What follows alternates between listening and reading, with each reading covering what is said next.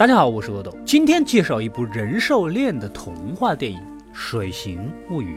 故事发生于美苏冷战时期，刚刚结束第二次世界大战，两个国家暗地里较劲，军备竞赛什么的啊。我们的女主就租住在电影院的楼上，她呢从小是个哑巴，不能说话。邻居老王也住在这儿，不要以为他们俩会有点什么，因为老王是个 gay，所以也没办法在一起。吃完早点，女主照常去上班，她在某个科研机构做保洁。黑人嫂子跟她关系非常的铁，虽然工作忙碌，倒是也过得愉快。然而这天，研究所送来了一位特殊猪的研究对象，似乎是某种不可思议的生物。没多想，生活依然如常，该干嘛干嘛。此时的实验室呢，传出来尖叫声，估计出了什么大事儿。不久之后，主任叫他们俩来清洁场地，真的是一地的血啊！里面肯定是发生了点什么暴力事件。而旁边的水牢里，女主竟然看到了这个神秘怪物，是某种人形的怪鱼。女主呢不能说话，怪物也不能说话，他们俩呢还有了共同点，毕竟这里每天都要清理。女主呢也就有了机会，时不时的带点鸡蛋来给怪物吃，还试图用手语语气交流。在往后的日子里，想办法教怪物看。看图食物。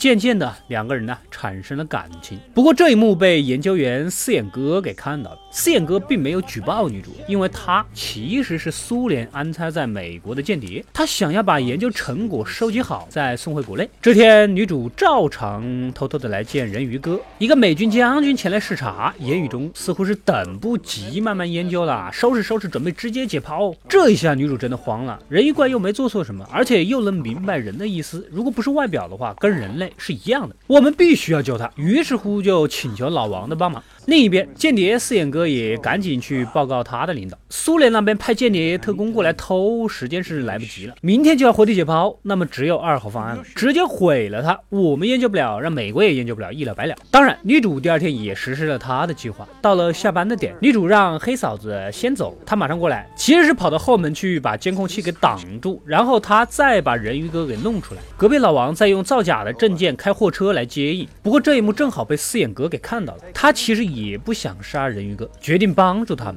另一边，黑嫂子跟女主是真心的好朋友啊。看女主还没出来，不仅帮她打了下班卡，又跑去关心她到底出了什么事。果然被他发现了女主偷人鱼的这个事。四眼哥在电源的那个位置啊，放了个间谍专用的高科技定时报复器，关键时刻整个地方就断电了。接着大家一起赶紧把人鱼哥给送走了。负责整个项目的安保老大呢，带着人也没追上。将军那边也收到了消息，责令安保老大严肃处理啊。根据专业人员的。现场鉴定有间谍用的玩意儿，那肯定是受过专业训练的特种部队有组织的行为啊！在一个一个的询问所有的员工，也是巧，黑嫂子跟女主下班卡都打过了，时间也不符，他们俩呢也算是逃过了一劫。再说两个清洁工哪来的间谍设备？他们计划十号的时候等潮水上涨，然后就放他从河道顺水游向大海啊！这不还有几年相处时间吗？女主啊这边跟人鱼哥的关系是越来越亲密了，甚至还一起啪啪啪，不仅。如此，还把整个房间放满水啪，解锁新的姿势。老王之前的秃顶呢，被人鱼哥摸过之后，竟然还长出了新头发。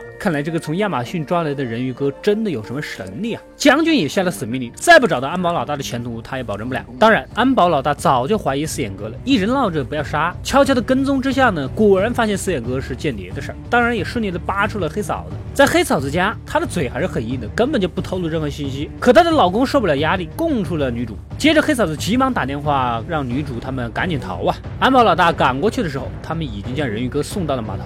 女主跟人鱼哥早就相爱上了，两个人缠缠绵绵的。此时啊，老大赶到了，直接拔枪射击，打死了人鱼哥和女主。然而之前说过的，人鱼哥摸个头发呀、伤口啊什么的都能自动痊愈的人，根本就不可能轻易死亡。重新站了起来，在老大换弹之前，一鱼鳍杀死了老大，接着抱着女主的尸体就跳到了水里。女主脖子上有三道伤痕，这也是。他哑了的原因，人鱼哥呢抚摸着女主的伤痕，三到八反而成了鱼鳃一样。女主再次活过来，不仅如此，她还有了在水底呼吸的能力。显然，他们以后可以永远的生活在一起了。而且，貌似女主在海底也遇不到什么情敌小三了。